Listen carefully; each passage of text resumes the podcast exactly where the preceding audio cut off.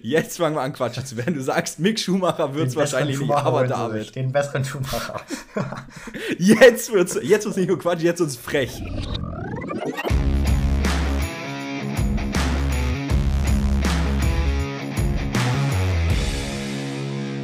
Ladies and Gentlemen, herzlich willkommen zurück zu einer neuen Folge vom Undercut Podcast mit Paul und mit Perke. Es ist irre viel passiert. Wir haben ein Sacking in der Formel 1 und es gibt viele Gerüchte auf dem Transfermarkt der Formel 1. Ich hoffe, ihr seid gespannt auf die Folge. Wir sind es definitiv. Perke, was ist passiert? Wer ist das Sacking? Ja, Nick de Vries. Lang hat er nicht durchgehalten bei Alpha Tauri. Schon vor der Sommerpause wurde er jetzt entlassen. Dr. Helmut Marko hat ihm den Anruf gegeben: Ey, du bist raus, wir ersetzen dich relativ früh in der Saison. Aber so überraschend kommt jetzt auch nicht, finde ich. Nee, ist richtig. Nick DeVries Performance bis jetzt war wirklich nicht die beste. Ähm, er hat einen schweren Start gehabt, vor allem wenn man Zunoda als Vergleich dazu nimmt. Zunoda einen super Start gehabt, ersten fünf Rennen, immer nur P11 und P10, glaube ich, wenn ich mich nicht irre, ja, ne? Ja. Äh, super Start, hat jetzt zwar auch in letzter Zeit einen Ticken abgebaut, aber ähm, alles in allem Zunoda definitiv die bessere Performance als DeVries geleistet und da ist natürlich der Vergleich dann auch ähm, nicht, so, nicht so stark für De Vries. Und deshalb, Nick De Vries wurde gesackt und er wurde durch niemand anderes als den Honey Badger Daniel Ricciardo ersetzt. Wir haben Ricciardo schon in Silverstone jetzt ähm, im Auto gesehen und da gibt es auch so ein, zwei kleine Geschichten dazu. Und zwar, ähm, Ricciardo war kompetitiv im Auto, oder? Ja, auf jeden Fall. Also er ist beim Reifentest in Silverstone gefahren, nach dem Rennen in Silverstone. Ähm, und seine Zeiten sahen wirklich gut aus. Also zur Referenz mit seiner besten Zeit vom Reifentest wäre er beim offiziellen Qualifying in Silverstone in der ersten Startreihe gelandet, auf Platz 2 hinter Max Verstappen. Also auch sieben Zehntel von Verstappen entfernt, aber ich glaube sieben Zehntel waren es ungefähr. Ich weiß es gar nicht mehr genau. Aber also der Abstand im Qualifying zwischen Verstappen und Norris waren, glaube ich, knapp zweieinhalb Zehntel. Ja, dann könnte es keine sieben Zehntel gewesen sein. okay. Ich weiß auch nicht, was ich da im Kopf hatte. Aber er wäre, meine ich, in der ersten Startreihe gewesen neben Verstappen. Also die, die, die Headline habe ich auch gelesen, dass er neben Verstappen gestanden hätte auf P2. Ja, und das ist dann schon beachtlich. Klar hatte er bessere Bedingungen, so andere Reifensätze, bessere Streckenbedingungen. Aber trotzdem finde ich es dann impressive, dass er es trotzdem schafft, den Red Bull mit so einer Zeit dahinzustellen.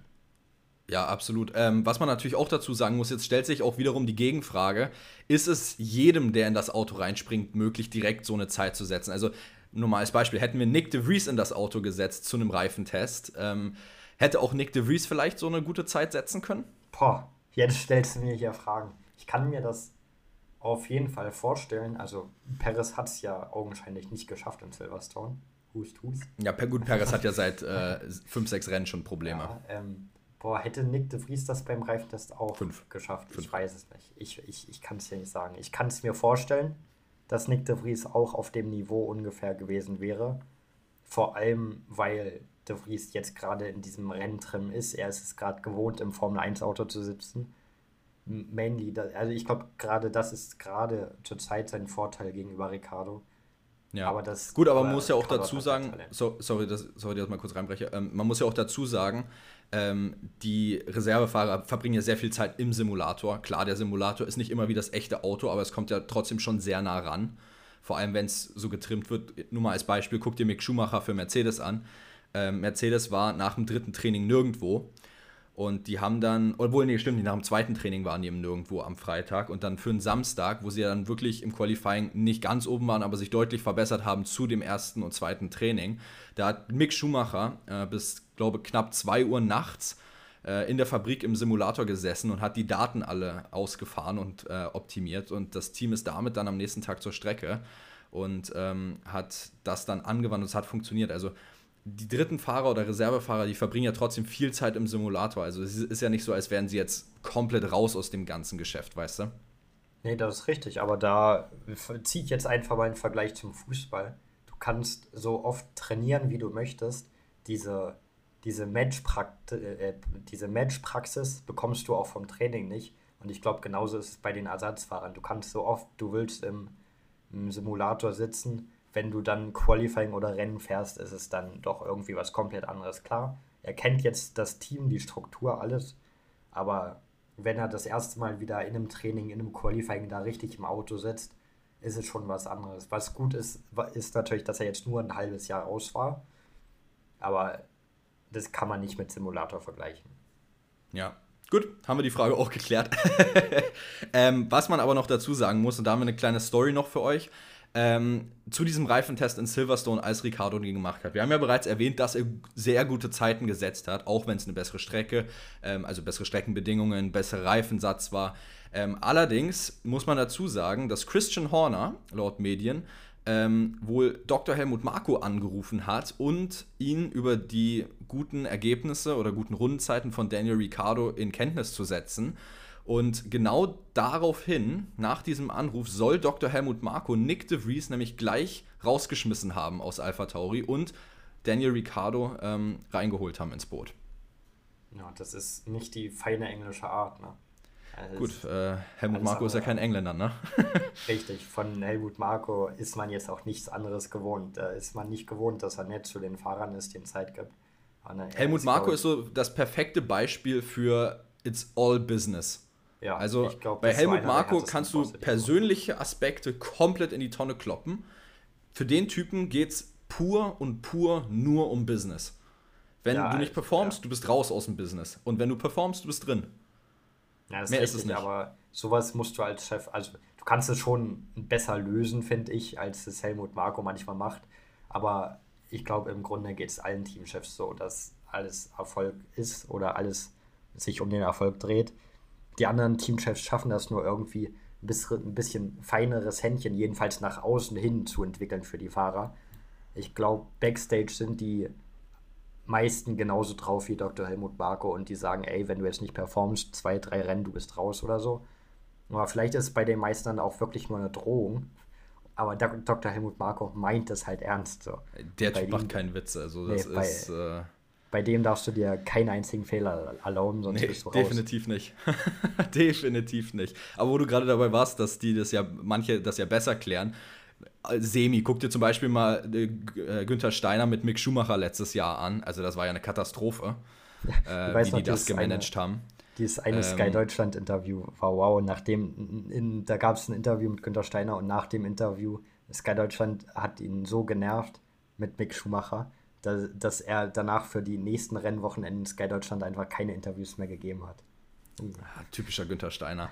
Ich bin auch immer noch hin und her gerissen. Günther Steiner ist maßlos sympathisch auf der einen Seite. Ist aber ist er wirklich ein guter Teamchef? Für, für mich nicht. Er ist sympathisch, er wird besonders durch Drive to Survive halt abgekultet. Aber, ja, ja, klar. Aber ein guter Teamchef ist für mich was anderes. Ja, ähm, ja, aber auch, äh, nimm dir das andere Beispiel, äh, jetzt dieses Jahr, das Piastri-Drama mit McLaren und Alpine, ja. das war auch alles andere als gut gelöst. Ja, das ist also, richtig, das war auch nicht gut gelöst. Ja, ja gebe ich dir, gebe ich dir. Da gibt es schon einige Fauxpas, die, die wir miterlebt haben. Aber wo du gerade bei Günther Steiner warst, wie ja. sieht's denn eigentlich? Du hast doch mal vor ein paar Wochen nein, erzählt. Nein, Ferkel, du hast doch mal vor ein paar Wochen erzählt, nein, du hast ein Buch von ihm.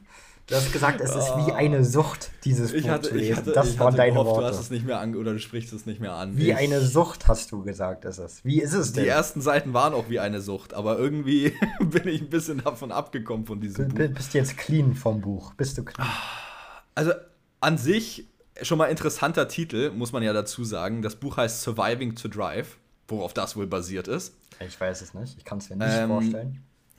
Also, don't get me wrong. Ich habe keine Ahnung, irgendwie die ersten 30 Seiten oder so gelesen. Das Buch ist interessant. Und ich kann es den Leuten auch nur empfehlen, die es interessiert, von den ersten 30 Seiten, die ich gelesen habe. ähm, aber man muss auch dazu sagen, ähm, wenn man schon einiges über Formel 1 weiß, ist es sicherlich eine gute Addition zu dem Wissen, aber einiges kommt einem auch einfach bekannt vor. Und irgendwie habe ich das Buch dann irgendwann ja, liegen lassen. Weiß auch nicht, ich habe es nicht fertig gelesen. Wundert mich nicht, dass du kein Buch fertig liest. Naja. Naja. ich und Bücher, das passt nicht. Na gut. Ähm, apropos, kleine Ansage noch. Ähm, wer gerne oder wer abgestimmt hat, ähm, der wird sich jetzt hier sicherlich wiederfinden bei dem, was ich jetzt sage. Und zwar hatten wir auf Spotify, nämlich für unsere Spotify-Zuhörer, die QA-Frage gestellt, wer eure größte Überraschung vom Wochenende war in Silverstone. Hier eine fixe Auswertung dazu. Ähm, wir haben einige Votes bekommen und 60% von euch denken, Norris war die größte Überraschung. Damit gewinnt er. Auf Platz 2 haben wir Oscar Piastri mit 26,7% aller Votes und Albon auf Platz 3 mit 13,8%. Ferge, ich glaube, du hättest für Albon gewertet? Äh, nee, das, das habe ich dir doch sogar geschrieben noch unter der Woche. Ich hätte für Piastri gewotet. Ach, für mich stimmt. war Stimmt. Piastri tatsächlich die größte Überraschung des Wochenendes mit seinem P4, was eigentlich Podium hätte sein können. Ich glaube, darüber haben wir letzte Woche ausführlich geredet. Ja, ja, für genau, mich, da müssen wir nicht nochmal eindiven. Für mich war es Piastri. Genau. Ich wollte es bloß nur mal erwähnen, weil ähm, es ist immer schön, wenn wir irgendwelche Interaktionen von euch sehen und wie gesagt, wir lieben es mit euch irgendwie zu schreiben oder ähnliches. Ähm, könnt ihr auch unter dieser Episode wieder machen, wenn ihr auf Spotify seid, falls wir eine QA drunter haben, was wir ziemlich sicher ja, haben bestimmt. werden. Einfach mal nachgucken, abstimmen und wir packen es in die nächste Episode wieder rein. Ähm, und genau, gut. Nächstes Thema. Ähm, wir haben den Driver Market, die festen Moves jetzt mal besprochen. Ricardo und De Vries switchen bis zum Ende der Saison. Ähm, Paris steht ja nicht mehr zur Diskussion für die Saison, laut Aussagen von Red Bull Management. Das finde ich interessant. Aber ähm, wir haben auch gestern ein Video dazu veröffentlicht, was eigentlich unsere zwei einzigen Optionen oder Szenarien sind, wie das mit Paris weiter verläuft. Ich glaube, darauf müssen wir jetzt nicht nochmal eingehen. Haben nee. wir in dem Video schon gemacht. Video findet ihr auf allen ja, ähm, Social Media Kanälen. Aber. Haben wir ja jetzt auch schon in etlichen Folgen besprochen. Genau, genau. Aber was wir neu haben und da bin ich sehr gespannt jetzt auf die nächsten 20 Minuten. Ähm, wir haben Neuigkeiten aus der F1-Gerüchteküche und zwar nicht nur ein, zwei, sondern wir haben eine richtig volle Ladung für euch. Und zwar fangen wir an mit einem aktuellen Formel 2-Fahrer. Perke mag ihn sehr. Ja. Und ich glaube, Perke würde sich über diesen Transfer, sollte er zustande kommen, sehr freuen. Ja, ich fordere ihn ja schon seit Wochen, seit Monaten irgendwo in der, in der Formel 1. Liam Lawson, der Neuseeländer, soll wahrscheinlich ähm, nächstes Jahr für Alpha Tauri an den Start gehen, weil Daniel Ricciardo, haben wir ja schon gesagt, ist ja nur geliehen von Red Bull quasi für bis zum Ende der Saison. Und Liam Lawson soll wohl nächstes Jahr in dieses Cockpit steigen. Und ich, ich würde mich einfach freuen. Er hätte es einfach verdient. Ja, gebe ich dir voll und ganz recht, weil äh, sehe ich wirklich genau wie du. Liam Lawson, sehr talentierter Fahrer, ähm, hat definitiv einen Shot für die Formel 1 ähm, verdient und dementsprechend ähm, wäre ich auch sehr zufrieden mit Liam Lawson. Das Gerücht dahinter ähm, können wir eigentlich so erklären. Es gab die Gerüchte, dass Red Bull bzw. Alpha Tauri, das ist ja eine Familie letztendlich, in Gesprächen war mit Alex Palou. Keine Ahnung, ob das richtig ausgesprochen ist. Die Spanier, bitte hasst mich nicht. Ich habe mein Bestes gegeben. Ähm, das ist ein spanischer Rennfahrer aus der IndyCar-Serie. Der wurde wohl mehrfach mit Alpha Tauri in Verbindung gebracht, beziehungsweise der Red Bull-Familie. Das soll jedoch laut unserem Stand nichts mehr werden, dieser Transfer von IndyCar in die Formel 1.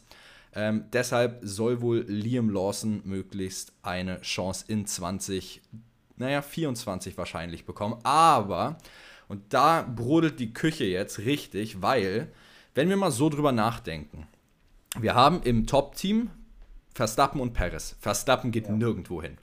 Keine Chance. Fall. Perez hat einen Vertrag bis Ende des Jahres, wenn ich mich ja. nicht irre, ne? Ja.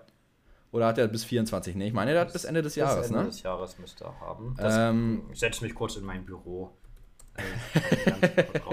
in dein Büro, Digga. Ähm, ich habe schon nachgeguckt, ich war ein bisschen ticken schneller. Ach, Paris hat einen Contract bis zum Ende von 2024. Oha, okay. Also das heißt, Paris ist bis Ende nächsten Jahres an sich für Red Bull gebunden. Aber ja, und jetzt hier das Aber, wenn dieses Gerücht stimmen sollte, dass Liam Lawson einen Shot bei, einen Shot bei Alpha Tauri bekommen sollte nächstes Jahr, dann sehe ich hier das Problem. Wenn Paris einen Contract bis 24 hat, dann müsste Red Bull diesen Contract entweder auflösen oder ähm, Daniel Ricciardo dürfte nicht ein weiteres Jahr bei Alpha Tauri fahren. Weil ich, gut, drittes Szenario wäre, man löst Paris auf und holt Ricciardo dann zu ähm, Red Bull und würde dann dementsprechend Liam Lawson zu Alpha Tauri schicken. Aber wenn Perez einen Vertrag bis 24 hat, dann sehe ich eigentlich äh, schwarz für Liam Lawson. Boah, weiß nicht. Ich kann mir schon vorstellen, dass wenn Ricardo jetzt bei Alpha Tauri ähm, performt, dann kann ich mir schon vorstellen, dass Ricardo nächstes Jahr auch im Red Bull sitzen wird, weil er ist ja offensichtlich ein Liebling von Dr. Helmut Barko, von Christian Horner. Bei Red Bull wird Ricardo sehr, sehr geschätzt. Und wenn er dieses halbe Jahr, was er jetzt bekommt, sehr gut nutzt, kann ich mir schon vorstellen, dass er statt Perez nächstes Jahr im Red Bull sitzen wird und Lawson aber auch da, langfristig vorbereitet wird. Aber auch da muss man dazu sagen, Ricardo wahrscheinlich dann 23, also Ende 23 bis Ende 24, das wäre es wahrscheinlich. Ähm, ja. Ein Jahreskontrakt, weil wir wissen, nach 2024 ist der Fahrermarkt richtig offen. Da gehen richtig viele Verträge zu Ende und da können oh, große ja. Moves passieren, die das Feld richtig durchwürfeln. Deshalb kann ich mir nicht vorstellen, dass man Ricardo länger als 2024 hält, weil du hast das Potenzial, viele junge Fahrer, die dann Jahre in der Formel 1 waren, zu holen und zu verpflichten als neue Talente für die Zukunft.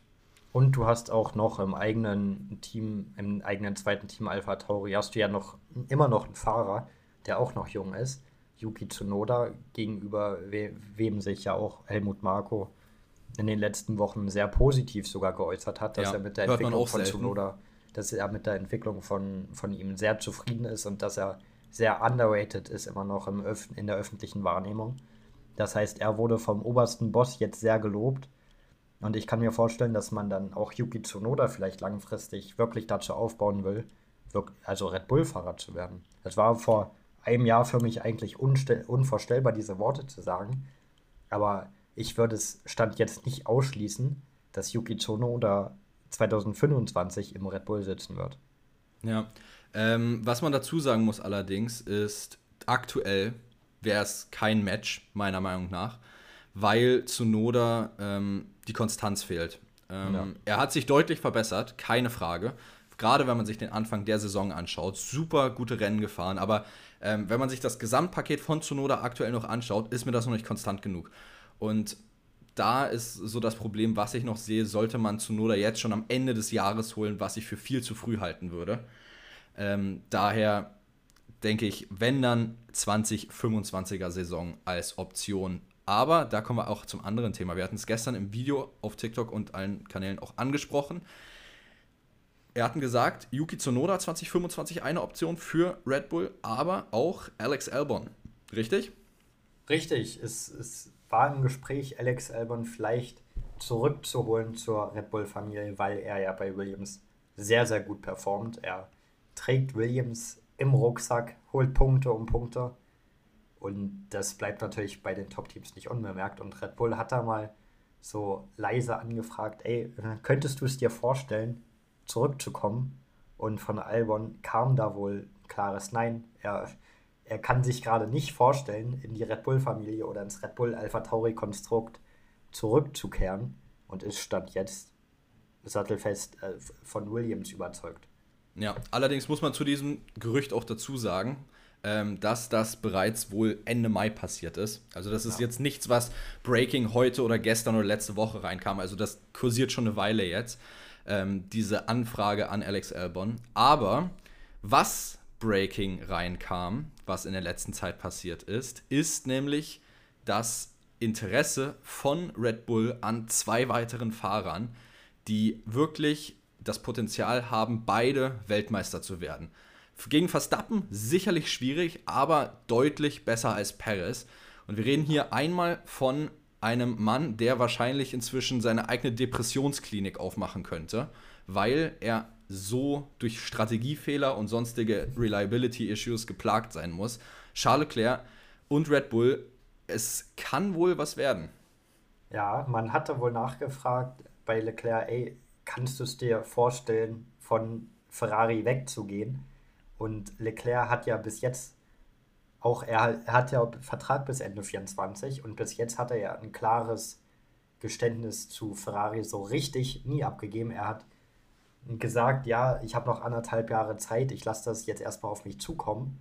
Und das ist ja das erste Mal so richtig, dass Leclerc so den freien Markt sage ich mal, angucken kann, gucken kann, was passiert, wer wirklich Interesse an ihm hat. Und wenn er und Verstappen ein Team bilden, Also Red Bull hat wirklich Bock auf ein richtiges Superteam in der Formel 1. Ja, definitiv. Definitiv. Also was die da anbauen, es ist unglaublich, weil selbst wenn sie nicht Charles Leclerc kriegen sollten, da gibt es auch keine genaueren Infos jetzt, ob Leclerc gesagt hat, ja, kann ich mir vorstellen oder nicht.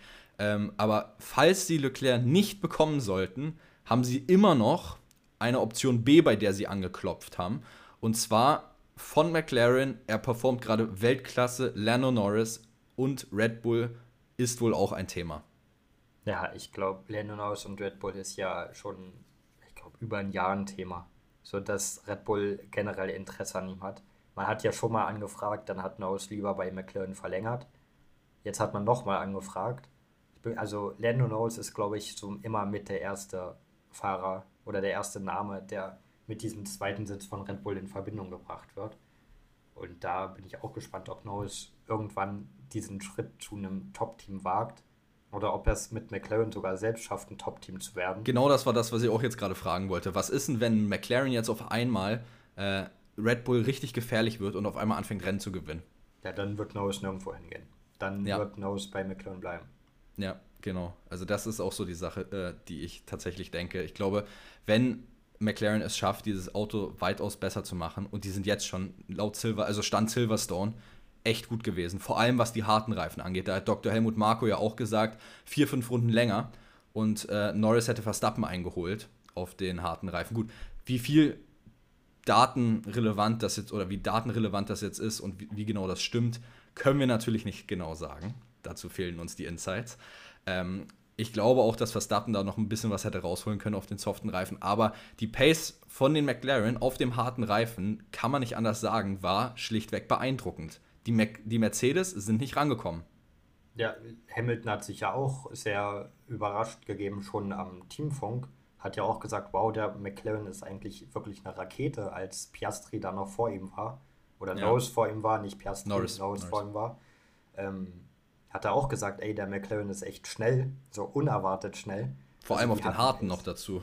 Ja, ja, das war krass. Also, wenn die so weitermachen, wird Norris nirgendwo hingehen. Und genau das gleiche, glaube ich, auch bei Leclerc eigentlich. Wenn Ferrari wieder zu alter Stärke findet, dann wird, äh, dann wird Charles Leclerc auch einen Teufel tun und zu Red Bull gehen. Glaube ich. Was man auch vielleicht noch dazu sagen muss bei McLaren, wir haben uns alle drüber lustig gemacht, als wir davon das erste Mal gehört haben. Aber Mika Hakkinen hat vor ein, zwei, eins reicht wahrscheinlich, aber wahrscheinlich so vor zwei Monaten ähm, getweetet, dass McLaren innerhalb der nächsten Monate mit Red Bull um Siege kämpfen wird. Und ja, wir haben es alle, wir haben es alle lustig. als Joke hingenommen und was labert der? Der hat doch keine Ahnung. Also gut, ähm, relativ. Der der, der also Mika Hakkinen hat, ja, scheiß drauf, Digga. ähm, und Und dann haben wir wirklich gedacht, ja, Bruder, er labert, komm, die schaffen die eh nicht. Und jetzt guck an Silverstone, McLaren, Hammer Pace und auf einmal vorne dabei. Ne? Also Respekt äh, an Mika Hakkinen. Ich äh, nehme mein äh, Gelächter von vor zwei Monaten gerne zurück. Ja, ich nehme es noch nicht zurück. Ich nehme es ganz vorsichtig, einen kleinen, einen kleinen Bruchteil davon nehme ich zurück. Weil, Anteiliger Cash-Out des Lachens. Richtig, richtig. Ähm, weil ich glaube, das ist auch bei McLaren zurzeit noch sehr, sehr streckenabhängig. Zum Beispiel jetzt Ungarn ist komplett andere Charakteristik. So eine ich glaub, Scheißstrecke Ungarn, wirklich. Ungarn werden, ja, das ist, das ist jetzt völlig unabhängig davon, wie geil die Strecke ist. Aber ich glaube, da wird McLaren wieder ein bisschen im Niemandsland sein, weil diese Charakteristik dann von der Strecke, die relativ langsam ist, ähm, nicht so unfassbar gut zum Auto passt. Aber so auf schnellen Strecken kann er, oder auch so Spa zum Beispiel, oder Vegas. Sowas oh, kann Vegas. ich mir. Das, oh, der Williams in Vegas wird krass. Oh, das wird auch krass. Aber da kann ich mir auch vorstellen, sowas wie Spa halt, dass da der McLaren gut funktioniert. Halt streckenabhängig, wie es bei den meisten ist, ist ja auch streckenabhängig generell. Wer zweite Kraft ist, mal ist Mercedes, mal Ferrari, vielleicht mal McLaren jetzt. Hm. Aber ich glaube, gefährlich werden Red Bull, nee. Hm. Naja, mal abwarten, wo uns das Ende des Jahres noch hinbringt, nicht wahr? Richtig. Aber wo ich wir gerade. gerne überraschen. aber wo wir gerade bei Lando Norris waren, ähm, der wird nicht nur mit Red Bull in Verbindung gebracht. Ne? Die Gerüchteküche ist fleißig am Brodeln und laut ein, zwei Berichten soll es wohl sogar schon einen Pre-Contract geben ähm, zwischen diesem Fahrer und dem Team. Und wir reden hier wieder von Lando Norris und wir reden wieder mal von Ferrari. Ja, also ob es da jetzt wirklich einen Pre-Contract gibt, ich bezweifle es jetzt einfach mal. Also, dass ein Top-Team Interesse an Norris hat, das ist eigentlich keine Überraschung. Wenn du ein Top-Team bist, dann musst du auf Norris gucken. Und das muss auch ein Ferrari dann gucken. Aber ich glaube nicht, dass Norris da schon irgendwas unterschrieben hat oder mündlich zugesagt hat. Davon gehe ich jetzt mal nicht aus. Vor allem, wenn man sich mal aktuelle Performance von Ferrari anguckt, die nicht weitaus nicht so überzeugend ist, dass man einen Pre-Contract bei denen unterschreibt. Meiner Meinung nach. Das ist richtig also, so ich gebe dir völlig recht, ähm, dass dass sicherlich, sicherlich Wahrheit an dem Gerücht mit dran ist, dem Kontakt zwischen Norris und Ferrari. Aber dieses Pre-Contracting halte ich auch für sehr, sehr vage. Also, weil du machst kein Pre-Contract mit einem Team, wo du zu 100% nicht weißt, dass die die Besten im Feld sein werden oder mit die Besten im Feld. Und da, wo Ferrari gerade ist, wenn man sich auch mal die Entwicklung von McLaren, von Aston Martin am Anfang der Saison und Mercedes anschaut, dann ist Ferrari zwar oben mit dabei, aber sie setzen sich nicht ab. Und das, das würde ich persönlich als Fahrer viel zu risky finden, da wirklich einen ähm, ja, Pre-Contract mit äh, Ferrari abzuschließen. Ja, ich denke, Ferrari, McLaren, da kannst du dann auch wirklich einfach aufs Projekt McLaren ein bisschen gambeln, auch weil von den Facilities her ist McLaren jetzt nicht so krass unterlegen, was Ferrari angeht. Und ich glaube, da kannst du dann auch einfach vielleicht ins Projekt jetzt, wo du erste Ansätze siehst in Silverstone, da kannst du auch einfach ins Projekt believen und gucken, wo dich das Ganze hinführt und musst nicht unbedingt den Schritt zu Ferrari gehen, finde ich. Ja, aber da wo wir gerade sind, ähm, wir sind Ferrari einerseits bei Norris, aber wir haben über ihn gesprochen, denn er hat Red Bull eine Absage erteilt und zwar Alex Albon wurde wohl auch mit Ferrari in Verbindung gebracht. Wir haben schon ein Video dazu gemacht auf TikTok und allen Kanälen. Äh, guckt euch das auch gerne nochmal an. Ähm, aber ansonsten würde ich jetzt hier fix nochmal durchhasseln. Alex Albon 2024 ähm, endet sein Vertrag bei Williams. Und da war die Möglichkeit für Ferrari, weil auch der Vertrag in 2024 von Carlos Sainz und Charles Leclerc 24 endet, neu aufzustellen mit zum Beispiel Alex Albon bei Ferrari. Wo wir aber gerade dabei sind, auch da, nächstes Gerücht, Carlos Sainz, wie bereits erwähnt, auch 2024 Exit Clause drauf. Er kann und er wird wahrscheinlich zu Audi gehen. Aber wir müssen festhalten, Audi kommt erst 2026 in die Formel 1. Was ist also der ganz genaue Plan dahinter, Perke? Ja, bisschen erst bei Alfa Romeo, beziehungsweise sauber. Und da ja. so langsam das Team, also für die Übernahme von Audi oder alles für das Reinkommen von Audi da im Team vorzubereiten und dass er dann der Vorreiter für alles ist. Genau, also im Endeffekt, er geht dahin, ein Jahr eher, baut das Team auf, bereitet alles für die Audi-Ankunft vor und dann startet er als einer der beiden Fahrer, die Audi dann haben wird, 2026 in das neue Projekt rein, wenn Audi dann vollständig sauber übernimmt. Bin sehr gespannt ähm, wie Audi performen wird in ihrer Maiden-Saison. Also ja. habe sehr hohe Erwartungen eigentlich, wenn ich den Namen Audi höre, muss ich ehrlicherweise sagen. Ähm, warum auch immer, denke ich, dass Audi sehr gut performen wird. Ich denke nicht, die werden einen Championship-Car bauen gleich am Anfang, aber ich denke mal auch nicht, dass die im Mittelfeld oder Ende mitfahren werden. Also ich denke, die werden sogar ganz gut reinstarten. Ähm, und vielleicht werden sie ja sogar mal ein Podium holen, ist mein Guess jetzt so erstmal. Ähm, aber kann natürlich auch sein, dass du, dass das jetzt einfach wirklich blinder Quatsch ist, den ich hier erzähle. Ähm, aber ist so das Bauchgefühl, was ich dabei habe, weißt du? Ja, ich kann mir schon vorstellen, dass das vielleicht so ein bisschen gerade wie der Anfang von Haas in der Formel 1. Haas hat ja auch am Anfang die der war nicht schlecht, der Anfang, ne? haben die echt gut performt. Ich glaube, im ersten Rennen in der Formel 1 schon direkt einen P5 und P6 geholt. Also Haas ist ja auch sehr stark eingestiegen in die Formel 1. Gleiches kann ich mir auch bei Audi vorstellen, wie du schon gesagt hast. Mit Audi hat man, da hat man so im Kopf, das muss eigentlich gut laufen.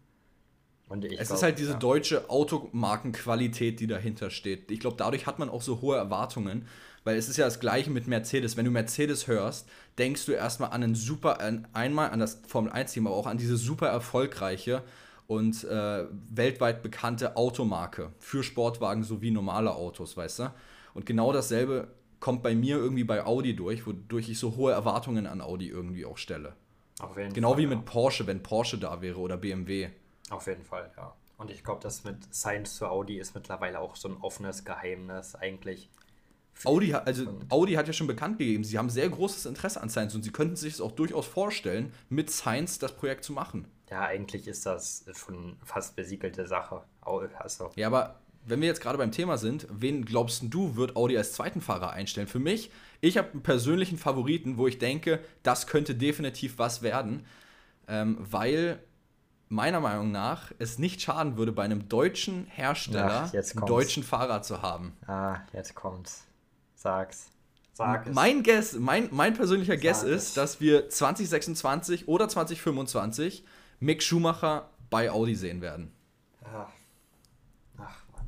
Fall fängt da schon wieder an. Ist das jetzt wirklich. Perke, warum siehst du Mick Schumacher nicht bei Audi? Ist, ist das jetzt schon wieder der Punkt, an dem ich hier über Mick Schumacher. Du Mick Schumacher-Hater. Jetzt so langsam Oh nee, jetzt haben wir ja auch ein paar Zuhörer und jetzt hören wirklich Leute, dass ich Mick Schumacher nicht so gut finde. Ne? Oh Mann, aber ich finde, also er ist kein schlechter Fahrer, das habe ich auch schon mal gesagt. Das betone ich auch immer wieder, er ist ein guter Fahrer. Aber ich weiß nicht. Aber er ist ja nicht gut genug für die Formel 1. Ja, ja, ich weiß nicht. Irgendwie fittet das nicht. Also Audi und Mick Schumacher würde schon fitten. Aber Ah, ich, ich glaube, es gibt wenig Dinge, die mehr fitten Richtig, würden als aber Mick und Audi. ich tue mich irgendwie einfach schwer mit Mick Schumacher in der Formel 1. Ich weiß auch nicht warum, aber irgendwie tue ich aber wiederum, schwer. Aber wiederum, du hast ja auch von Mick gute Performances Ja, natürlich. Guck dir Silverstone ist, letztes Jahr an, war Weltklasse. Natürlich, der ist auch ein guter Fahrer. Er hat auch bei Haas gezeigt, wie gut er sein kann. Und das ein oder andere Mal war das Auto oder das Team schuld, dass er nicht in die Punkte gefahren ist. Das ist mir alles bewusst. Das weiß ich alles aber irgendwas sagt mir, Mick Schumacher, mh, hm, mh, hm, muss das. Ich, wei ich weiß nicht, was es ist, wirklich. Ich kann es dir nicht sagen. Aber irgendwie ist er für mich kein fertiger Formel-1-Fahrer. Gut, dann frage ich doch mal anders. Wenn nicht Mick Schumacher, wen würdest du denn sonst als das, zweiten Fahrer bei ich, Audi ich kann's sehen? Ja, also, könnte jetzt ein bisschen konträr gegenüber meiner Meinung gegen Mick Schumacher sein, aber wen, wenn ich jetzt Audi wäre, und ich würde Alfa Romeo übernehmen, da habe ich doch schon jemanden im Team, den ich einfach mitziehen kann und dann als zweiten Fahrer neben Carlos Sainz da reinsetzen kann. Ich habe schon Joe? jemanden. Ja, ich habe schon jemanden, der da ist. Und ich brauche da keinen Mick Schumacher, wenn ich schon einen Joe im Team habe, finde ich. So wäre ich der Chef von Audi, der jetzt dafür, also dafür zuständig wäre, ein Formel 1-Team für 2026 zu bauen, dann wäre es Sainz und Joe. Boah, das. Oh, also ich weiß, was du meinst, keine Frage, aber irgendwie für mich passt das gar nicht. Und ich also weiß. Also vom das, Gefühl her. Und ich weiß, das wird auch nicht wahrscheinlicher, wenn vielleicht ein chinesisches Team oder äh, also ein chinesisches Team vielleicht in die Formel 1 einsteigt, worüber wir ja auch schon mal in einer der ersten Folgen des Podcasts, glaube ich, gered, darüber geredet haben, ja. dass ein Team namens Lucky Suns vielleicht einsteigen möchte. Ähm, und das halt war das chinesisch oder war das, das nicht ist, indisch? Das ist chinesisch. Das Team Weil war wir hatten doch auch einen indischen Milliardär, der einsteigen wollte das, in die Formel 1. Aber ne? Lucky Suns war chinesisch. Und ähm, klar, also das wäre dann schon ein besserer Landing-Spot wahrscheinlich für Joe. Aber ich finde, wenn du einen Joe im Team hast, dann musst du dir keinen Schuhmacher holen, auch wenn du ein deutsches Team bist, auch wenn es sicherlich nicht schlecht wäre, einen deutschen Fahrer in einem deutschen Team zu sehen. Aber für mich ist da Mick Schumacher ist für mich kein wirkliches Upgrade gegenüber Joe. Oder jedenfalls kein Upgrade, das gut genug ist, dass man da wirklich jetzt einen neuen Vertrag alles verhandeln müsste. Klar müsste man mit Joe auch verlängern und alles, aber da hat man jetzt schon die Beziehung. Er kennt das Team. So, da musst du niemand Neues reinsetzen, finde ich. Hm. Interesting. Okay, gut. Also ich weiß ganz genau, mal, dass schon da, unterschiedlicher Meinung. Ich weiß ganz da genau, dass Thema. du das gar nicht gut findest, was ich ja gerade gepitcht habe, die Idee. was heißt nicht gut finde? Ich, ich sage es ja auch immer gerne. Ähm, ich argumentiere gerne über äh, solche Themen, mir macht das Spaß. Ähm, ja, same, same.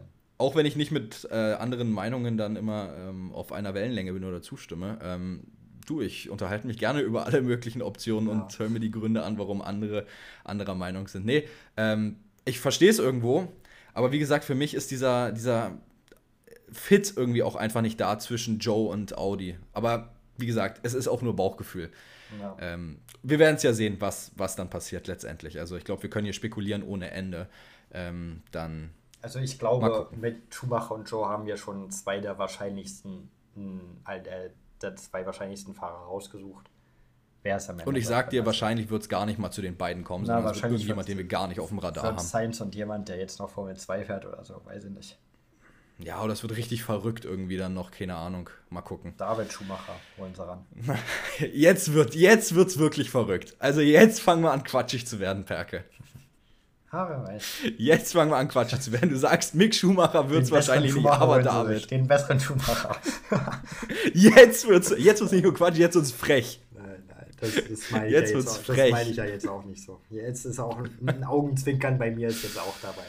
Oh Mann, ey. Na gut, aber dann ähm, haben wir das doch eigentlich auch ganz gut abgehakt. Ähm, ja. Was wir auch noch sagen wollen an der Stelle, ähm, lasst uns doch gerne wissen, was ihr denkt, wo die ganzen Fahrer enden werden. Das ist jetzt wieder für unsere Spotify-Zuhörer. Tut mir leid, für alle anderen auf euren Plattformen ist es nicht möglich.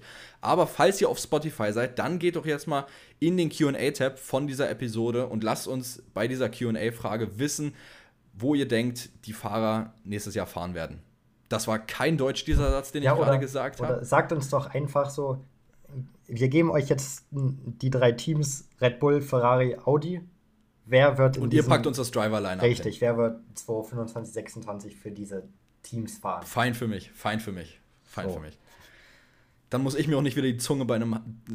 Ich, ich wirklich, ja, ich weiß auch nicht. wir, wir machen, reden, wir ja. machen direkt ich, ich, weiter ich mit dem nächsten Thema. Wir, halt wir, haben das geklärt. Schreibt uns, was ihr glaubt, wer bei diesen drei Teams fahren wird. 2025, oh. 26. Was glaubt ihr? Was, welche sind die sechs Fahrer? Jetzt haben wir auch, glaube ich, das Fahrerchaos so langsam abgearbeitet. Die Silly Season, was die Fahrer angeht, haben wir jetzt erstmal auf den aktuellen Stand gebracht. Aber die Silly Ich bin mal gespannt, was da noch im Sommer kommt. Ja, da ich glaube, in der Sommerpause gespannt. sind wir auch noch nicht durch da sind wir auf gar keinen Fall durch. Die Silly Season beginnt erst. Die beginnt Und ob es Team Principal oder sonst was ist für die nächsten Jahre, da kommt noch was. Irgendwas, ich hab's Fall. im Urin, dass da das noch was ist, kommt. Das ist erst der Anfang von allem. Aber die Silly ja. Season, was Fahrer angeht, wie ich schon gesagt habe, haben wir jetzt auf den aktuellen Stand gebracht. Aber ich weiß nicht, ob das ein Ding ist, aber Silly Season für Strecken, das möchte ich jetzt einfach mal hier reinbringen. Wir führen es jetzt ein. Die Silly Season für Strecken, jetzt ist die auch ganz heiß. Und zwar möchte Spanien ein weiteres Rennen. Und zwar möchte Spanien ein Rennen in ihrer Hauptstadt Madrid haben. Und ähm, wer, wer, wer, ist denn das? Wer, irgendjemand hat auch schon gesagt, dass hier, hier der Präsident des Exekutivkomitees der IFEMA Madrid ist sich schon sehr sicher, dass da bald ein Vertrag zwischen der Formel 1 und der Rennstrecke in Madrid unterschrieben wird. Ist das eine, also ich, ich habe dazu noch nichts gelesen, ist das eine richtige Rennstrecke oder ist das ein scheiß Stadtrennen? Das. Huh. Also. Äh, es ist eine richtige Strecke. Na, das ist doch was Cir Schönes. Circuito del Yaramar. Na, das ist doch was Schönes. Einfach eine richtige Alter, Rennstrecke. Die Spanier bringen mich um eines Tages für meine Aussprache hier. Das ist unglaublich. Ja, so sei es. Ich sehe gerade seh das Track-Layout, das sieht ehrlich cool aus. Ähm, sehr challenging. Schöne lange Gerade und alles, aber ja.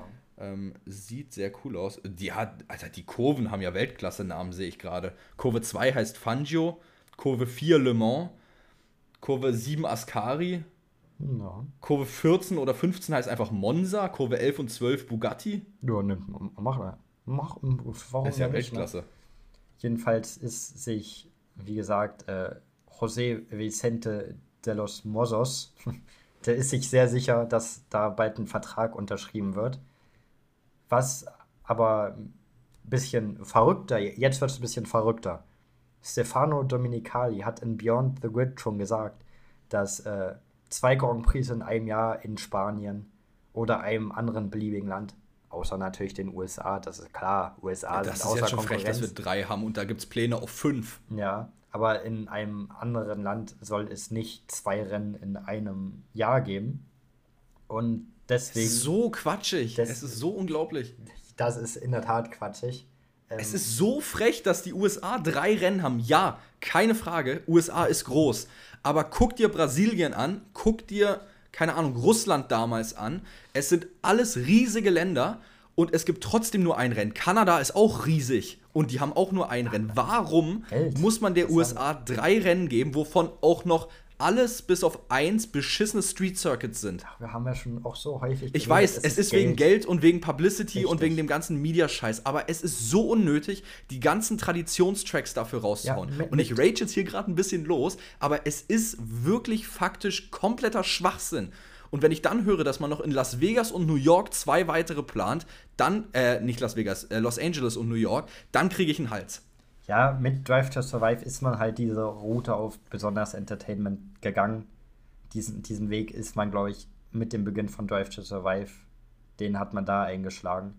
Und jetzt ziehen die es halt konsequent durch. Also Vegas, Vegas wäre ja was Cooles gewesen, wenn das mal so ein One-Off-Ding gewesen wäre, weil China gecancelt worden wäre und man Vegas einfach mal aus, keine Ahnung, Fun-Gründen für ein Jahr reinschiebt. Aber Vegas als wirklich dauerhafte Option zu nehmen, finde ich schwachsinnig. Vegas freut mich für Ricardo. Er hat 2017 schon gesagt in einer Pressekonferenz, er wünscht sich ein Rennen in Vegas. Und dann war es schon so traurig, ach, Ricardo fährt das Jahr nicht, wenn dann Vegas kommt. Jetzt darf er doch Vegas fahren. Er ist die Person, für die ich mich aber freue, dass wir dieses Jahr Vegas Ja, fahren. keine Frage. Ich freue mich auch für Ricardo, aber wenn ich die Wahl habe, zwischen, keine Ahnung, einem Hockenheim und einem Vegas ja, oder einem Sepang und einem Vegas, dann, dann wichtige Strecken. in 100 Jahren, von mir aus sogar Südafrika, ich wäre auch down für Südafrika. Natürlich, das sind alles bessere Strecken. Das, da, auch Frankreich, bring it back. Ich fand Frankreich echt cool. Ja, nee. Du fandest das besonders cool, weil es im Spielerkult zu fahren war. Ja. ja, aber zu, zu, Frankreich, zu der Strecke kommen wir ja gleich noch. Be bewahr dir das mal ganz kurz. Da kommen wir ja gleich noch hin. Aber jetzt ja, gehe ich noch mal ganz fix zurück zu Spanien, weil Stefano Domenicali ja, wie erwähnt, gesagt hat, ey, zwei Grand Prix in einem Jahr in Spanien ist nicht. Und er hat selbst gesagt, in Europa kann es in der Zukunft so sein, dass ein Rotationsprinzip angewendet wird. Das heißt, dass wir dann wahrscheinlich ein Jahr Barcelona fahren, dann ein Jahr Madrid, dann wieder ein Jahr Barcelona und dass sich dann in Zukunft vielleicht Barcelona und Madrid mit den Rennen in der Formel 1 abwechseln. Barcelona. ja. Die werden sich nee. wahrscheinlich in Zukunft dann eher abwechseln. Wäre wär ich sogar fein mit. Hätte ich noch nicht mal ein Problem mit. Aber EA Sports hört mir bei Gott zu. Wenn ich in diesen Jahren, wo gewechselt wird, dann nicht beide Strecken im Game habe, komme ich persönlich ins Headquarter und mache euch die Hölle heiß. Ab nach Kanada mit dir. Alter, also dann kriege ich einen Kragen, wirklich. Wenn da, wenn, wenn, wenn so eine Strecke wie, keine Ahnung, Barcelona, die gerade jetzt geil geworden ist, entfernt wird und Madrid reinkommt und ich nicht mehr die Möglichkeit habe, Barcelona zu spielen, dann kriege ich einen Kragen. Ja, das wäre ja schrecklich. Das wäre ja schrecklich. Niemand hat so hart wie ich. Richtig, richtig. Nein, natürlich Jokes. ja, natürlich. Aber du, hast, du hast also, es ja gerade schon angesprochen. Ich habe es gerade angesprochen gehabt. Du, du ähm, findest die Strecke okay, wahrscheinlich, also besonders, weil du die im Spiel halt eigentlich geil findest. Ja, ja genau. Ähm, Frankreich. Du, und du mich da immer abziehst in Frankreich leider. Aber das ist Frankreich war immer gut. Frankreich war wirklich immer gut. Aber genau da sind wir auch beim Punkt. Ähm, Macron, ich will hier nicht politisch werden. Ähm, hey, lass es bitte. Ich glaube, er hat größere Probleme aktuell als das hier. Aber Macron hat gesagt, er möchte sich für die Rückkehr des französischen Grand Prix einsetzen. Finde ich persönlich, wie gesagt, er hat gerade andere Probleme, weil ich glaube, äh, mit Batman, Iron Man und ansonsten noch ein paar anderen Superhelden brennt in Frankreich gerade ziemlich die Hölle. Ähm, und du hast es ja auch vorhin gesagt, ne? Er hat sich ja auch nicht nur in der Formel 1 so geäußert. Ja, hatte ich vor dem Podcast, habe ich zu dir privat gesagt, ja. Er mischt sich nicht nur in die Formel 1 an. Generell Sport ist ihm scheinbar sehr wichtig, weil er sich ja auch im Fußball sehr dafür einsetzt, dass Mbappé bei Paris bleibt, was nicht passieren wird. Ähm, aber ja, Macron ist sehr sportaffin scheinbar. Und er hat auch gesagt, dass es halt für Frankreich auch wichtig ist als Land bei wichtigen internationalen Sportevents immer am Start zu sein. Und da ist die Formel 1 für ihn auch ganz weit vorne. Und deswegen möchte er einfach, dass Frankreich wieder im Kalender der Formel 1 sein wird. So, und da kommen wir jetzt zum größten Problem eigentlich, was ich hier überall sehe, weil, jetzt gehen wir es mal durch. Die letzten Gerüchte der letzten Monate. Deutschland ist wieder in Gesprächen mit der Formel 1. Mhm. USA so, sind zwei weitere Rennen gerne gewünscht. Südafrika. Wie gesagt, LA und New York. Südafrika ist Dann Südafrika wurde wegen politischen Gründen gecancelt. Ja, aber da heißt aber nicht, dass es nie kommt. Richtig. So, was haben wir noch? Dann haben wir Frankreich, Frankreich will zurück in den Kalender. Madrid, Weiteres Rennen in Madrid, Madrid soll kommen. Aber das würde sich ja mit Barcelona abwechseln. Das wäre ja dann kein weiteres Rennen quasi. Gut. Auch wenn man gucken muss, wie das mit dem Vertrag jetzt mit Barcelona vereinbar wäre. Dass man da einfach sagt, nee, wir kommen jetzt das Jahr nicht zu euch. Ja, aber also nur, mal, nur mal das, worauf ich jetzt hinaus will. Wir haben letztens erst den Kalender für 2024 bekommen. Ja. Wir hatten dieses Jahr 23 Rennen, jetzt nur noch 22. Imola wurde gecancelt und China ist ja ausgefallen. Jetzt haben wir in der nächsten Saison 24 Rennen im Kalender. Das ist irre viel. Und die Teams sind teilweise jetzt schon Monate oder Wochen lang unterwegs, ohne wirklich Zeit zu Hause mit ihren Familien verbringen zu können. Abgesehen jetzt von den großen Pausen wie Sommerpause zum Beispiel. Und bei der Menge, die wir jetzt allein aufgezählt haben, die noch dazukommen sollen, ähm, I'm sorry, aber wo soll denn das hingehen? Soll das mal bei 30 enden und dann ist jede Woche gefühlt ein Rennen und dann die, sind die gar nicht mehr zu Hause bei ihren Familien? Da bin ich auch gespannt, weil Dominicali hat ja mal gesagt, ey, 24 ist eigentlich die optimale Menge. Aber wenn die jetzt das irgendwie mit den Strecken, die rein wollen, das bei 24 halten müssen, dann müssen Strecken dann glauben und dann fliegen halt weitere Tradi äh, Traditionsstrecken raus. Und ich glaube, das ist unvermeidbar, dass das in den nächsten Jahren passiert. Ich glaube, so, so weh es tut, es, es würde uns, glaube ich, allen wehtun, aber ich glaube, Spa wird nicht mehr lange durchhalten in der Formel 1. Es ja. ist schade, dass Spa da musst du jetzt auch fliegen. nicht wieder ragen hier. Ich weiß nee, nee, nee. Also, ich weiß, ich weiß, ich weiß. Spa wird nicht mehr zwei, höchstens drei Jahre gebe ich in der Strecke noch, das in der Formel 1 Und um Monaco ist die Diskussion auch sehr groß. Richtig, Monaco wird nicht mehr lange durchhalten. Also. Aber bei Monaco ja. habe ich halt immer noch so die Hoffnung, dass es bleibt weil es halt eben Monaco ist. Na, das kann gut es sein. Es gibt keine Strecke wie Monaco. Das, das ist kann, halt der eine Das kann gut sein. Aber ich glaube schon, dass in den nächsten Jahren sehr viele Traditionsstrecken mit neuen Strecken einfach ersetzt werden. Es wird passieren. Und vor allem leider auch oft Street Circuits. Ja, das ist, also die Formel 1 entwickelt sich immer mehr zu einer Street Circuit Serie, was ich auch, also was du nicht begrüßt, wie man ja gehört hat, äh, was ich ja. auch nicht begrüße. Aber ich glaube, diese, ja. diese Entwicklung ist leider für uns unaufhaltbar und es, es wird passieren. Es wird passieren.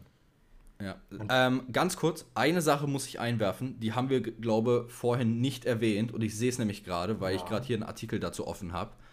Wir haben über Leclerc geredet und seine Option, ja. aber wir haben, glaube ich, nicht darüber geredet, dass Leclerc und Mercedes auch eine Option ist, ne? Ist richtig, glaube ich, aber immer noch. Also das glaube ähm, glaub ich ist die Es gibt die von Mercedes-Seite wohl Interesse an Leclerc. Und was auch sehr interessant ist, ähm, das ist so das, was mich ein bisschen verwundert hat. Lewis Hamilton. Hat immer noch nicht ähm, Also da kommt heute auch nochmal ein Video zu. Ähm, wahrscheinlich kommt ihr aber durch das Video jetzt schon auf diese Episode.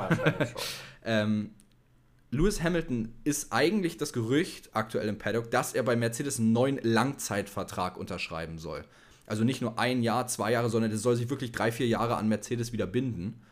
Ähm, was ich daran sehr, sehr interessant finde, wenn ich mal so drüber nachdenke, wenn Hamilton jetzt einen Long-Term-Contract unterschreibt, dann ähm, sehe ich keine Option, wie Leclerc da joinen sollte. Eben das deswegen. ist so das, was mich an diesem Mercedes-Leclerc-Gerücht äh, so ein bisschen verwundert. Eben deswegen glaube ich auch nicht, dass das passieren wird. Deswegen ist es für mich auch die unwahrscheinlichste Option für Leclerc. Ich habe auch gelesen, Leclerc vielleicht zu Aston Martin.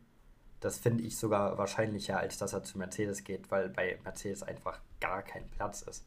So, du hast, wenn du Hamilton mit einem Long-Term-Contract ausstattest, äh, da kannst du argumentieren, ob er vielleicht der beste Fahrer aller Zeiten ist. Er ist auf jeden Fall in den Top 2, Top 3 der besten Fahrer aller Zeiten. Ähm, Du hast ich wollte gerade sagen, das ist dann wahrscheinlich auch wieder Personal Preference richtig, in der Goat aber Debate. in den Top ist wie Messi Ronaldo. Richtig, aber in den Top 2, Top 3 ist er auf jeden Fall dabei. Ähm, dann hast du mit Russell eins der größten Talente des Sports. Ähm, und da sehe ich nicht, wie, wenn Hamilton wirklich einen Vertrag unterschreibt, wie da eine Tür für Leclerc aufgehen soll. Also letztendlich an diesem Gerücht hängt eigentlich alles schon daran, ob Hamilton einen Langzeitvertrag ja. bei Mercedes unterschreibt. Und wenn nicht, er, sie haben sich ja immer positiv geäußert, dass es klappen wird und dass man bald verlängert ähm, und dass man in positiven Gesprächen ist. Aber ich hau jetzt einfach mal die Bombe in den Raum. Was ist, wenn Hamilton nicht bei Mercedes unterschreibt? Dann haben wir Ende des Jahres einen riesigen, riesigen Fahrer zur freien Verfügung auf dem Markt als Free Agent. Das Ding ist, also laut mehreren Medien ist ja das Geldmäßige schon geklärt, was Hamilton und Mercedes angeht. Das Geld soll schon wohl fix sein, wie viel er bekommen würde. Ähm, und jetzt geht es wohl nur noch um Kleinigkeiten und Hamilton hat ja auch schon oft gesagt, ja, wir arbeiten gerade zusammen auch stark am Auto vom nächsten Jahr. Ich glaube nicht, dass dieser, dass dieser Fall eintreten wird. Und wenn dieser Fall eintreten würde, dann, dann kann ich mir vorstellen. Wer dann? Es, dann, dann? Wer dann ist die Frage. Ich kann mir dann vorstellen, dass es einen Driver-Swap geben wird zwischen Mercedes und Ferrari. Könnte ich mir vorstellen. Dass, Ferrari ähm, sogar. Ja, dass Hamilton dann zu Ferrari geht und Leclerc, wie wir halt schon angesprochen haben, zu Mercedes. Kann passieren. Aber wie gesagt, ich glaube nicht, dass Hamilton nicht Ich hätte verlängert. eher gedacht, dass ein Driver-Swap zwischen äh, Mercedes und McLaren passiert. Genau das. Hamilton zurück zu seinen Roots bei McLaren und Norris wird zu Mercedes geholt. Ja, kann auch sein. Es kann Aber auch gut, gut sein. Das ist jetzt wieder, das ist jetzt wieder rein spekulieren in leere Fakten. Also ja, also wie gesagt, ich glaube, dass Hamilton eh verlängern wird. Es sind ja nur noch Kleinigkeiten aus, wohl. Laut Medien sind es ja nur noch ganz kleine Kleinigkeiten, die da fehlen. Also, ich glaube, er wird verlängern. Ja, denke ich auch.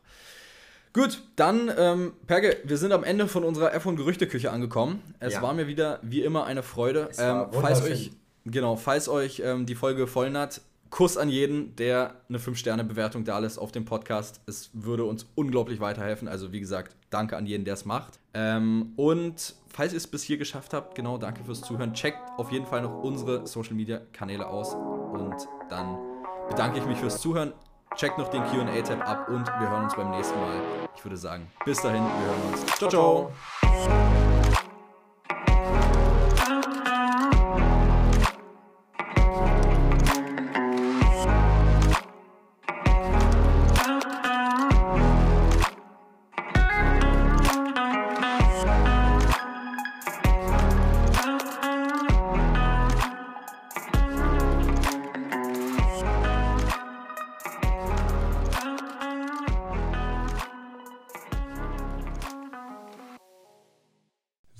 Baut man eine harmonische Beziehung zu seinem Hund auf? Puh, gar nicht so leicht. Und deshalb frage ich nach, wie es anderen Hundeeltern gelingt, beziehungsweise wie die daran arbeiten. Bei Iswas Dog reden wir dann drüber. Alle 14 Tage neu mit mir, Malte Asmus und unserer Expertin für eine harmonische Mensch-Hund-Beziehung, Melanie Lippisch. Iswas Dog mit Malte Asmus. Überall, wo es Podcasts gibt.